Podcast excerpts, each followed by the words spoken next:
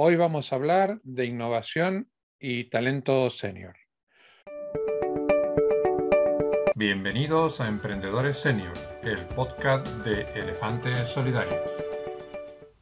Buenas tardes, buenas noches, buenos días, según la hora del lugar donde estés, el lugar del mundo en que nos escuches y por la plataforma que nos escuches. Eh, estamos en un nuevo episodio de nuestro podcast y hoy nos desplazamos virtualmente a Madrid. Vamos a hablar con un profesional, con un experto en los temas que, vamos a plantear y una persona a la cual, eh, preparando la entrevista, eh, me, ha, despertado mucha admiración porque habla con mucha pasión y, eso eh, transmite que lo que dice, además de que lo cree, lo siente. Así que creo que vamos a tener una entrevista sumamente interesante. Buenas tardes, Nacho. buenas tardes, José. Muchas gracias por, esta oportunidad de compartir con los elefantes solidarios lo que, pueda, lo que pueda aportar. Yo creo que va a ser bastante. Cuéntale a la gente que nos escucha o que nos ve en vídeo quién es eh, Nacho Billop. Bueno, pues Nacho, Nacho yo, le diría que le preguntéis a Google, ¿eh? le preguntéis a, Google o a LinkedIn. LinkedIn os dirá lo que yo quiero que diga, porque cada uno tiene que ser dueño de su relato, y Google os contará muchas otras cosas más. Básicamente, pues tengo 55 años, me he dedicado durante los últimos, en los, una carrera de 30 años, los últimos 15 eh, apasionadamente a la, innovación, a la innovación aplicada al negocio, aplicada a las personas y últimamente aplicada a la sostenibilidad. Eh, en los años anteriores, los otros 10, 12 años anteriores, estuve trabajando, viviendo y trabajando en Singapur, Hong Kong, Miami, Nueva York, Paraguay, Bolivia y Portugal. He tenido la suerte de, conocer cuatro continentes, de, vivir y trabajar. Luego además he conocido también Australia y, África, pero y eso me ha dado una, visión bueno, muy, muy, muy multicultural y muy transversal. Eh, tengo tres hijas maravillosas de las que estoy muy orgulloso y me encantan los deportes de aventura. ¿Te sirve así, José, o sigo? Me vale, a mí me vale más que, más que de sobra. Eh, y es mucho más de lo que yo encontré en Google de ti. Así que ha sido muy generoso. Em, últimamente te has prodigado eh, en, hablar eh, de innovación y sobre todo de lo que creo que es, y lo, lo asumo porque soy uno de ellos, un gran desconocido para, los seniors, para los profesionales senior, que son las ODS. ¿Qué oportunidades de negocio nos brindan las ODS y explícanos qué son? Bien, las, ODS son los, Objetivos de Desarrollo Sostenible, ¿eh? también conocido como la, Agenda 2030. En, 2000, en 2015, el mundo, Naciones Unidas, 198 países, se pusieron de acuerdo en establecer una serie de metas y de objetivos, una agenda para diseñar y crear y construir un futuro en el que, en el que podamos vivir. ¿eh? Entonces, hoy seguro que habéis visto este, este pin de los colorines y que tengo aquí detrás mío, que mucha gente lo asocia a determinadas ideas políticas, no tiene que ver con ideas políticas, tiene que ver con esta Agenda 2030 con 17 objetivos, los 17 ODS, con 169 metas y un set de indicadores y que abarcan a las personas, cuando hablamos del fin de la pobreza, acabar con el hambre, eh, salud para todos, educación para todos, igualdad de género, tienen que ver con la prosperidad, cuando hablamos de smart cities, cuando hablamos de innovación, cuando hablamos de consumo responsable, cuando hablamos de trabajo justo y de energía, y tiene que ver con el planeta, cuando hablamos de biodiversidad marina y terrestre y, la huella de carbono. O sea, esto no es solamente una cosa así de ecologistas verdes, personas, prosperidad y planeta. Y además la paz y los, y partnerships, las alianzas, porque esto hay que hacerlo entre todos. Entonces, estos son los, los ODS.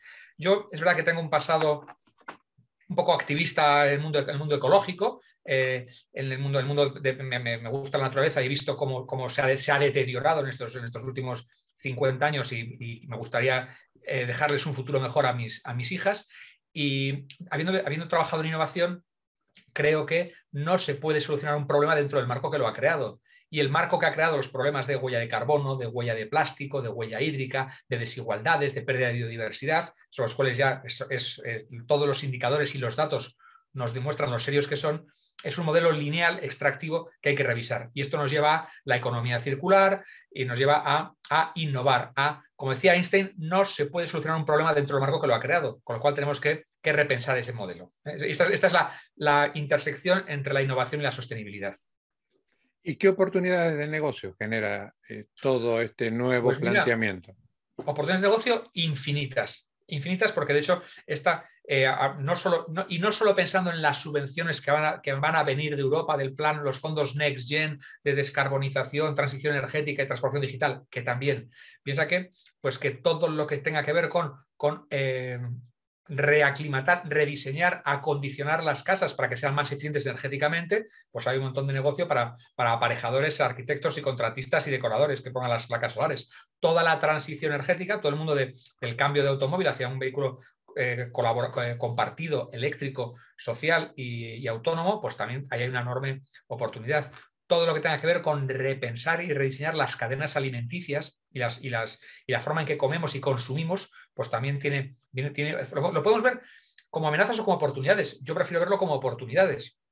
Todo lo que, tenga que ver con eh, reemplazar los plásticos de un solo uso y hacer cosas más permanentes y más duraderas, con, con, sustancias más, con materiales más naturales, es, es, una oportunidad para quien, para quien se posicione en ese, en ese segmento, en ese territorio.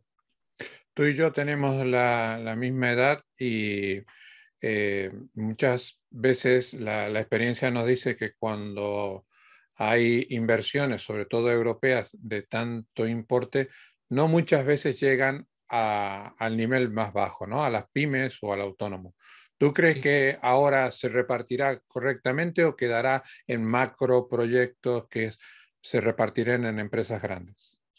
Pues, a ver, quiero, quiero pensar que van, a, que van a llegar hacia abajo. Sí que es verdad que los propios mecanismos de solicitud, los famosos PERTES, no son, no son, no son, no son accesibles, no son fáciles de entender y requiere, entonces, probablemente lo que está apareciendo, lo que está viendo es muchas eh, consultoras y muchas agencias que se encargan de, canalizar, y esto también es una oportunidad para ellos, de ayudarte a canalizar tu solicitud, a rellenar adecuadamente los formularios adecuados, y bueno, pues ellos se llevarán una, comisión de éxito, lo cual me parece legítimo, igual que, alguien te ayude y, también gane algo con ello, siempre y cuando eso, eso no se quede solamente en las, en las grandes consultoras internacionales de nombres americanos y que esto pues, pues, pues que permee hacia, hacia abajo.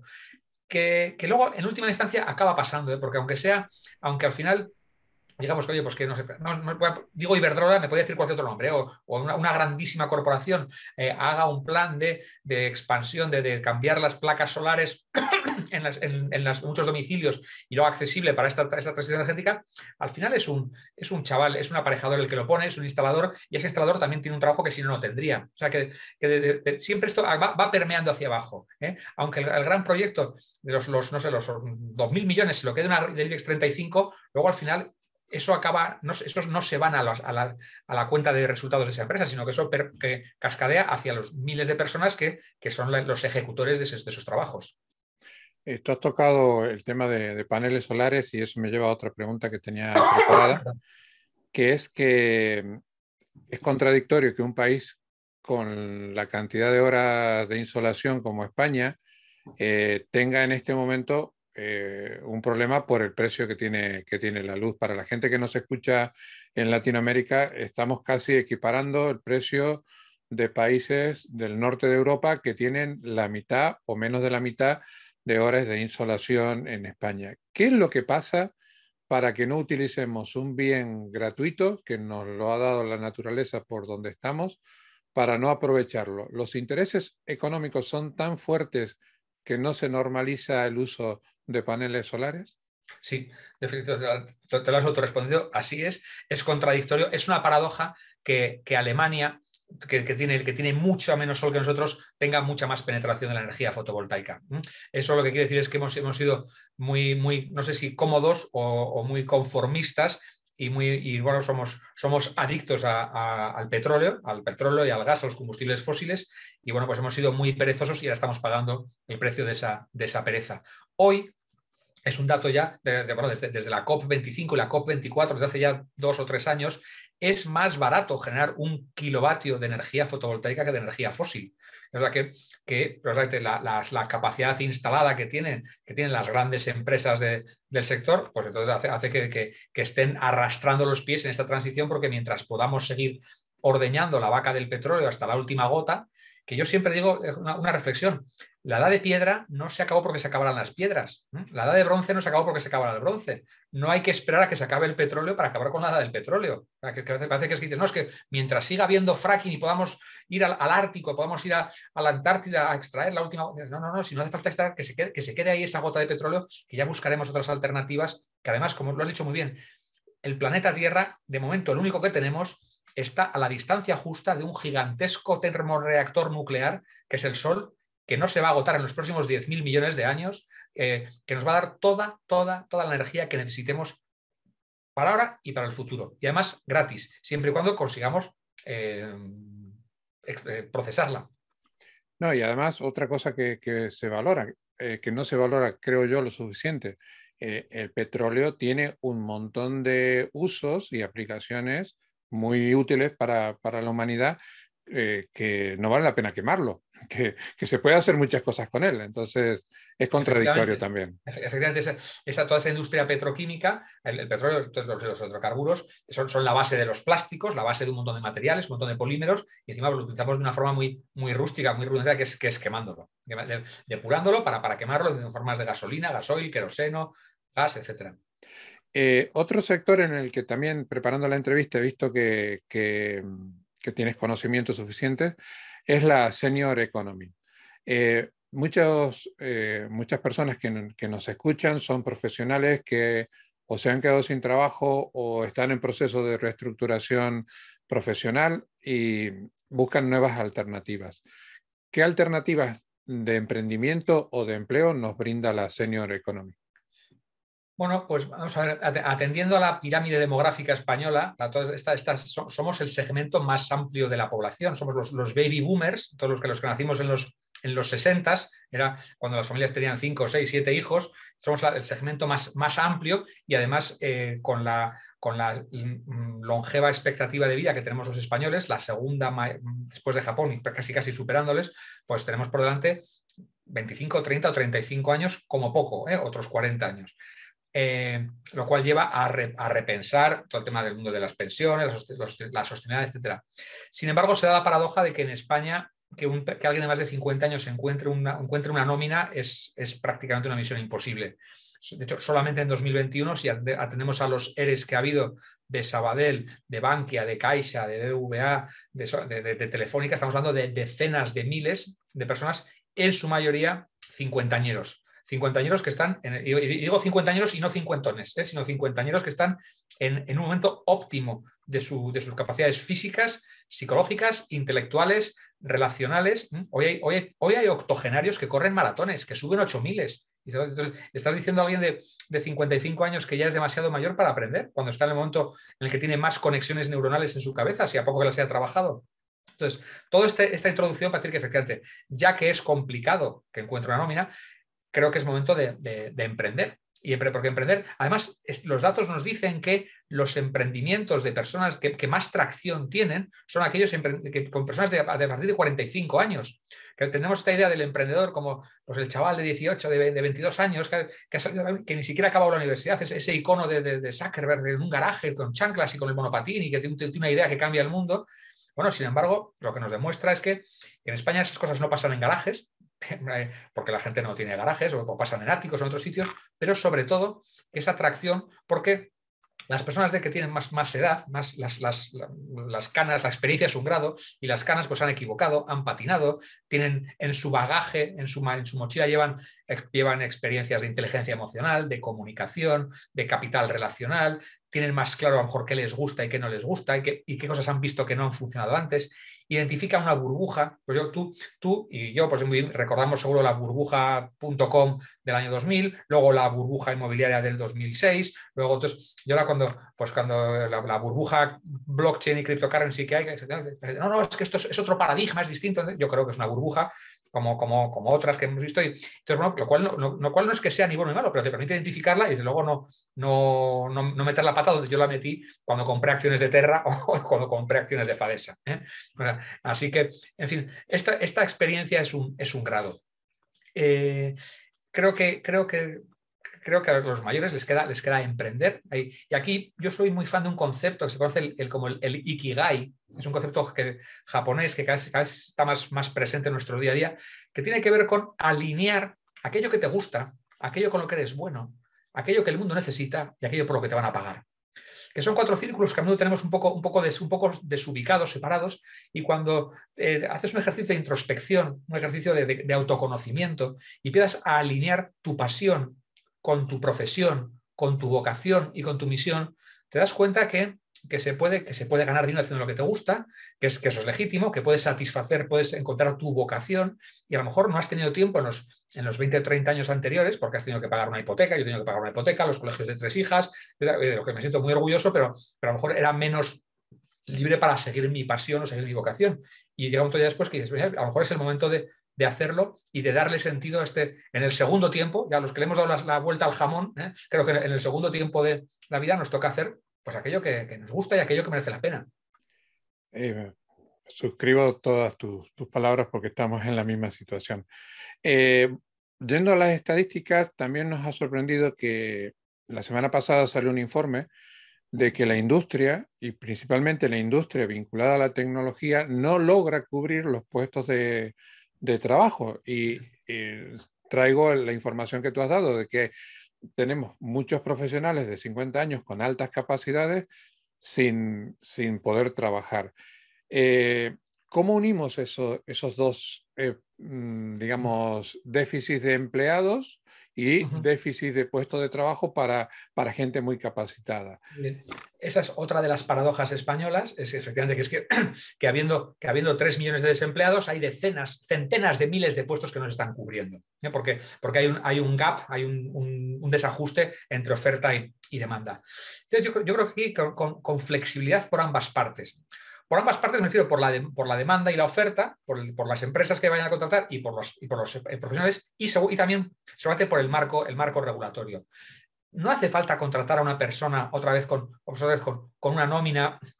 A lo mejor lo que no puedes pretender es, es, que vuelvan a pagarte toda la antigüedad que ya tenías, con todos los trinos acumulados, con, todas, con todos los, los, privilegios que tenías, como, porque al fin y al cabo los, incentivos laborales son acumulativos y normalmente por eso una persona mayor gana más que una persona junior y esa suele ser la razón por la cual le echan para contratar a tres juniors o a dos juniors. Eh, no, es, que esté menos capacitado, sino solamente que es más caro.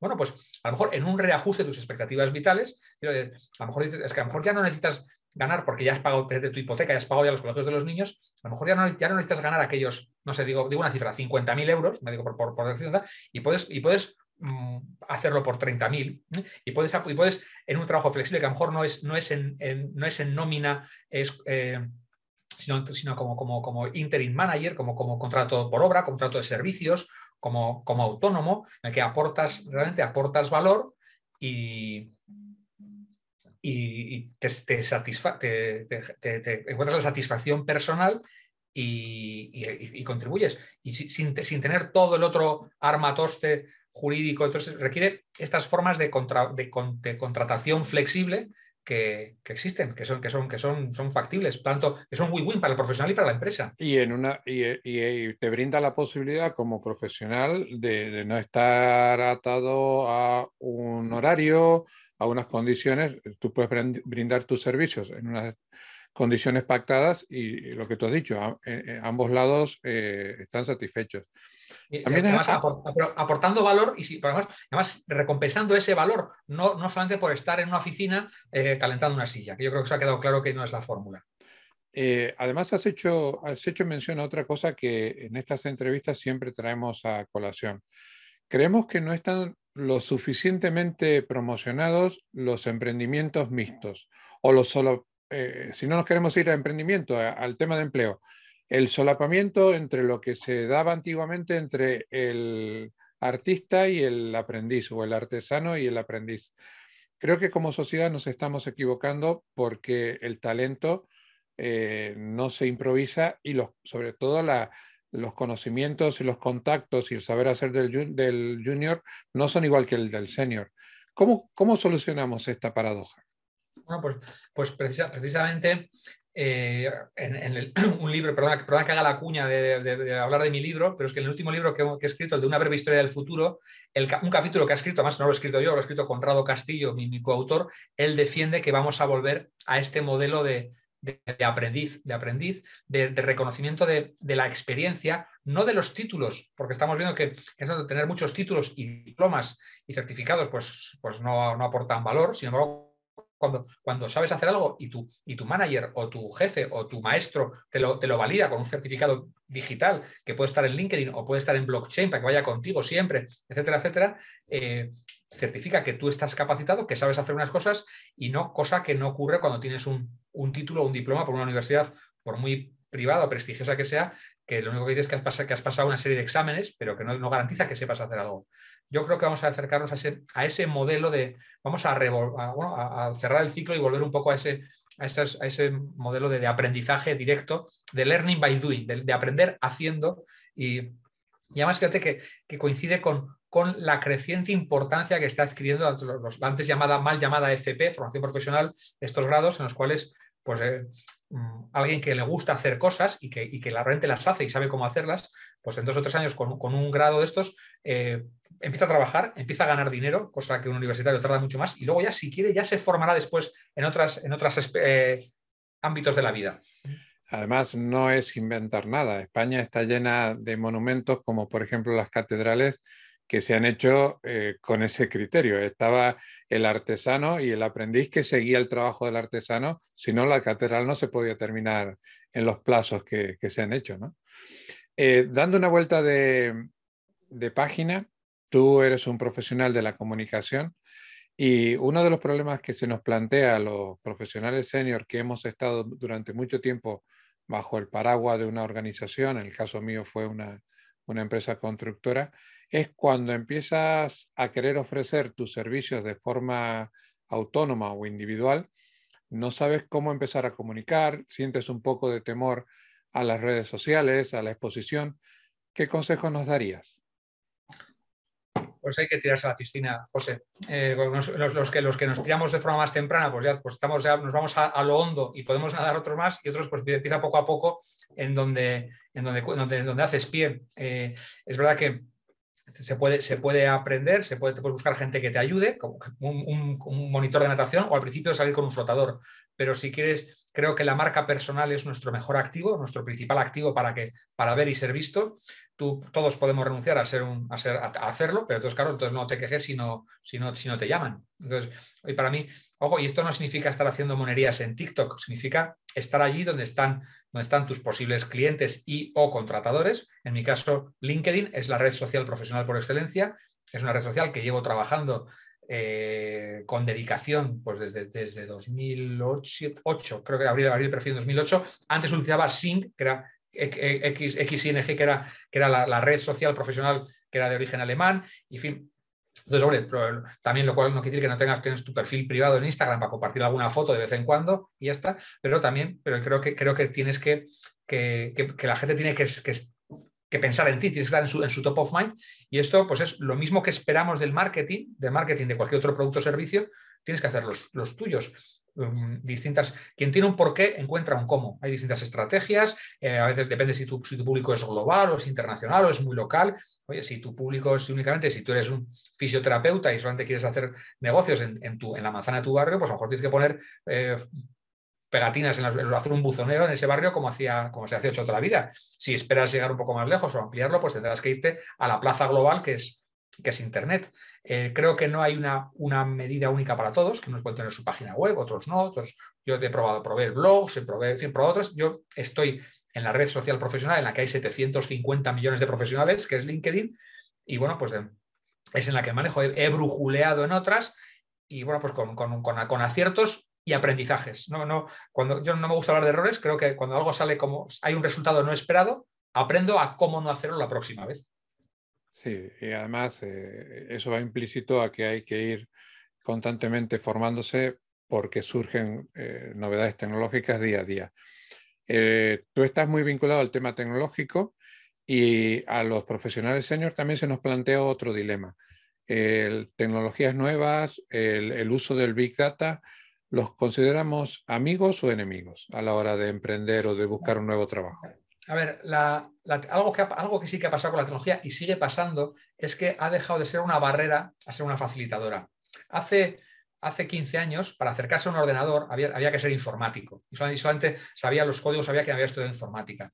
Hoy, hoy todos manejamos los ordenadores sin ser informáticos y le sacamos, yo creo que bastante rendimiento. Y te llega una app nueva o te llega una aplicación nueva, entras a un sitio y con tu dirección de email y tu correo electrónico ya te puedes logar y puedes empezar a trastear. Y, y muchas, entre las APIs y los apps y los interfaces, hacemos cosas que eran muy complicadas antes y que hoy son tremendamente visuales. Una de las grandes tendencias en, programación es lo que se llama el, low code o la, baja programación, que es que hay librerías de software, hay estanterías, hay programas ya para casi todo, en lo cual pues uno coge, lo personaliza un poco, lo customiza. Y hoy cualquier persona, cualquier persona eh, que no sea analfabeto digital puro puede en, media, hora tener su página web funcionando. No, va a ser óptima, pero bueno, mejor hecha que perfecta. Va a tener su página con, una plantilla de Wix o Strikingly, sube una foto, sube dos fotos, sube, no qué, que, las tiene hechas con un teléfono móvil que todos llevamos encima y que te, hace las fotos de forma digital, unos textos, pim pam, da a publicar y ya la tiene en marcha. Con lo cual, y luego y la puede eh, podemos grabar lo mismo con, un dispositivo, con, este que todos tenemos, podemos grabarnos un vídeo en, en, alta definición, en muy buena calidad, y, en un clic lo puedes subir a YouTube y eso es gratis. Lo puedes compartir, o sea que ese tipo de barreras de entrada ya no existen y vale para, y me da igual que tengas 50 que 25.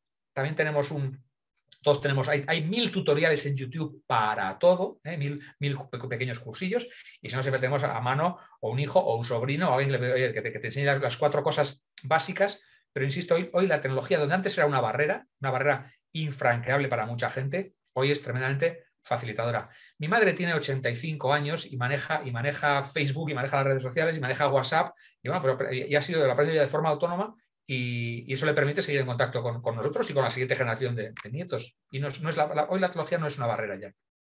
Eh, y además nos tendremos que acostumbrar porque va a haber cambios y tendremos que seguir aprendiendo. Eh, tú y yo estamos a cientos de kilómetros de distancia, estamos hablando virtualmente como nos, nos estuviéramos tomando un café y en parte es consecuencia de que hemos normalizado situaciones durante este año y largo de pandemia. ¿Qué otras eh, situaciones, qué otras cosas que hemos normalizado durante la pandemia han llegado para quedarse?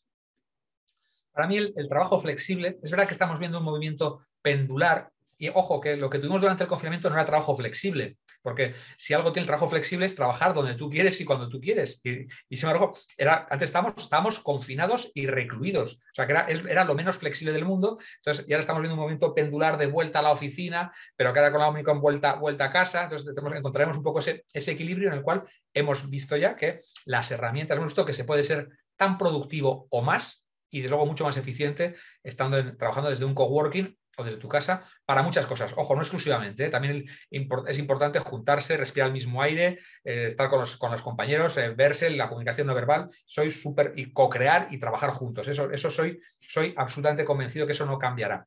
Pero, pero, pero, pueden convivir las dos, las dos formas.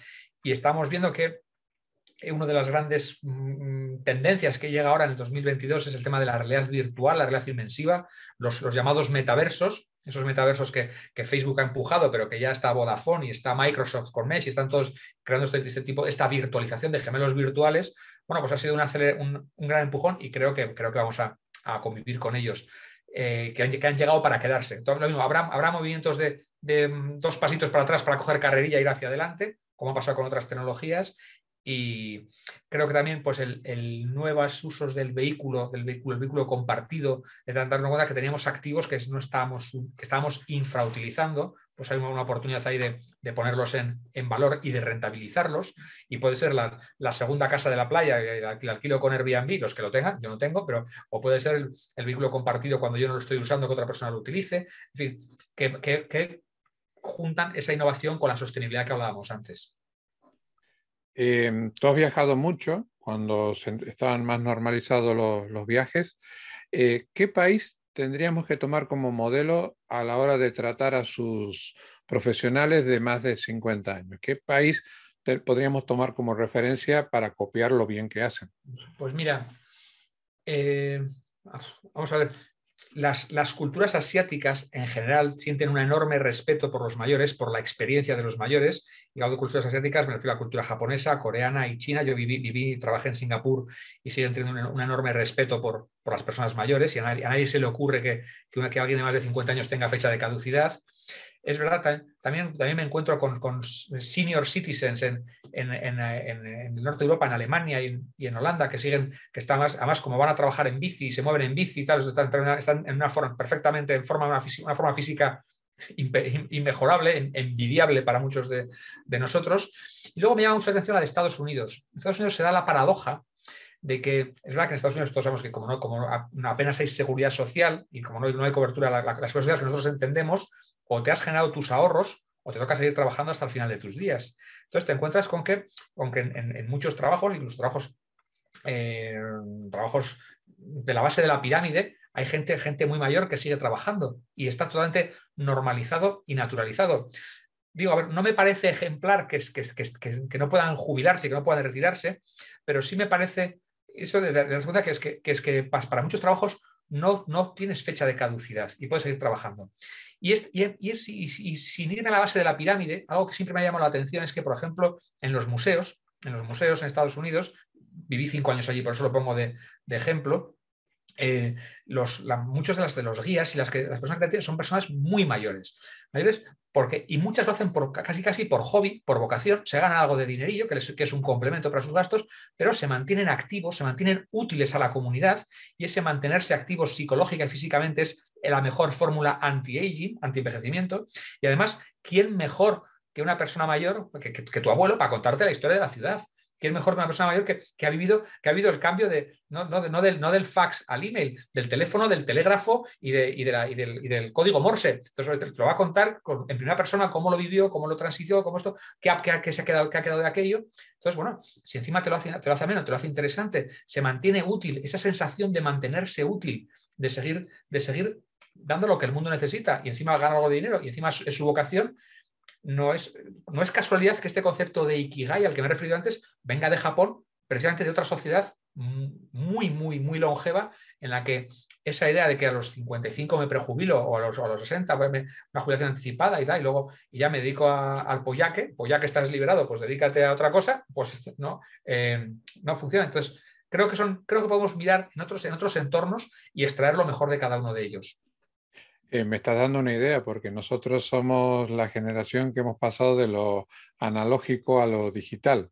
Eh, no digo que nos pongamos e, en un museo, pero podemos, a, las generaciones muy, muy jovencitas, podemos enseñar cosas. Tú, tú, igual, tú igual que yo, pues hemos conocido, hemos conocido la máquina de escribir y hemos conocido el iPad y vamos a conocer el, entorno inmersivo. Bueno, pues, pues eh, eh, hay, muchos, muchos experimentos, experimentos o experiencias ya que, le que a un chaval de 15 años le das una cinta de cassette y un boli y no sabe qué hacer con ella, o le das un teléfono de disco y no saben cómo llamar por teléfono. Bueno, pues, ojo, no, no, no digo que tengamos que volver al pasado, esto no va de rollo back to the future, pero, pero, creo que en esa transición hemos aprendido cosas, hemos aprendido, hemos incorporado y que no está, y que no está de más el, el hacer, somos una generación puente, una generación bisagra entre ese pasado analógico y este, y este presente ya digital. Por eso nos no hemos vuelto muy defensores de, de, todos los valores y todo el conocimiento de un senior que una sociedad como la española no se puede dar el lujo de no, de no aprovecharla. Nos estamos ya quedando sin tiempo y no quiero dejar, hacer, dejar de hacer un ejercicio que hacemos habitualmente, que es eh, a esta mesa virtual en la cual estamos tú y yo, eh, invitar a, a, una señora, a un, a un señor, a un profesional de nuestra edad, que han estado trabajando en, empresas o en organizaciones y tenían la semillita del emprendimiento y creen que ahora es el momento. ¿Qué dos o tres consejos básicos le darías para que los primeros pasos de ese emprendimiento vayan en la dirección correcta? Pues yo diría que vamos a ver que, no hay ideas ni buenas o malas, que depende de cómo, cómo se ejecuten. ¿eh? Entonces, que, primero que, intenten alinearse, alinear ese, ese, ese propósito, que, sea que ya que hacer algo, que sea algo que tiene sentido para ellos. Creo que van a poner mucha más pasión y más perseverancia y más ganas en algo que, que en algo que realmente que les, que les guste y que les motive. y seguramente es muy distinto a lo que están haciendo toda la vida. Es, típico el caso que, no, después que como he trabajado en un banco, en una agencia de seguros durante 30 años, pues ahora me hago asesor contable y fiscal. Pero si te aburre mucho, si eso no te gusta, si, si, si aunque sepas hacer bolo, ¿por qué no te, dedicas a lo mejor a, temas que tienen que, no sé, a yoga o a, ser fotógrafo de, de, plantas o hacer cosas que a lo mejor te, te gustan? Esos, esos hobbies que tenías y que has apartado durante muchos años, intenta monetizarlos. Entonces yo creo que es, una es seguir esa, esa recalibrar tu, tu brújula interior y tus, y tus valores. Eh, y, luego, y luego, pues dejarse, no pasa nada por pedir ayuda. Pide, en aquello que no sepas, pide ayuda. Un mentor, un guía, un coach, un consultor, alguien que dices es que si te vas a meter en el, jardín de las redes sociales o nosotros, oye, pues, pues tener, igual que cuando alguien va de safari y lleva un guía y alguien va a la montaña y lleva un Sherpa, pues para, no caerse por un precipicio, pues no pasa nada. A veces dices, no, es que como yo a mi edad, ¿cómo voy a pedir ayuda? Van a pensar que no sé, es que, es que no sabes. Entonces, asúmelo, pide ayuda, pide que te orienten un poquito, con un poquito de, un poquito de humildad, que no pasa nada, ¿eh? y, poco a poco irás, dando esos pequeños pasos, sabiendo que, como he dicho antes, que no hay errores, que lo que hay es, es aprendizajes a cómo no hacerlo la próxima vez e ir encontrando ese camino. Y sobre todo, dejemos de procrastinar. ¿eh? Que, estamos, no es que ahora ya, para las fechas en las que estamos ya, ya si eso el 1 de enero. Bueno, no, ya si eso después de Reyes. Bueno, pues ya si eso después de San Valentín. No, hombre, no. Empieza ya. Un primer paso. Mm, aporta claridad, aporta claridad, eh, la, acción, la mente confusa no se mueve eh, y a lo mejor no te lleva, no te, no te acerca a tu destino, pero te saca de donde estás. Yo creo que, y ese, dicho, bueno, aquí, aquí, si me permites, tres, tres refranes, tres refranes. Uno, más que yo me lo recuerdo cada día. uno africano que dice que si quieres llegar, viajar rápido, viaja solo, si quieres llegar lejos, viaja acompañado. Y lo conecto con, este, con esto, hacer tribu, con otros elefantes solidarios, con otros muchos. Recuerda que somos, somos los más numerosos que están en esta situación. Hagamos, hagamos piña y si no, y pide ayuda a quien te puede ayudar, que hay mucha gente. El otro, que este, es el africano, un proverbio chino que dice que cuando soplan vientos de cambio, mientras unos construyen muros, otros construyen molinos.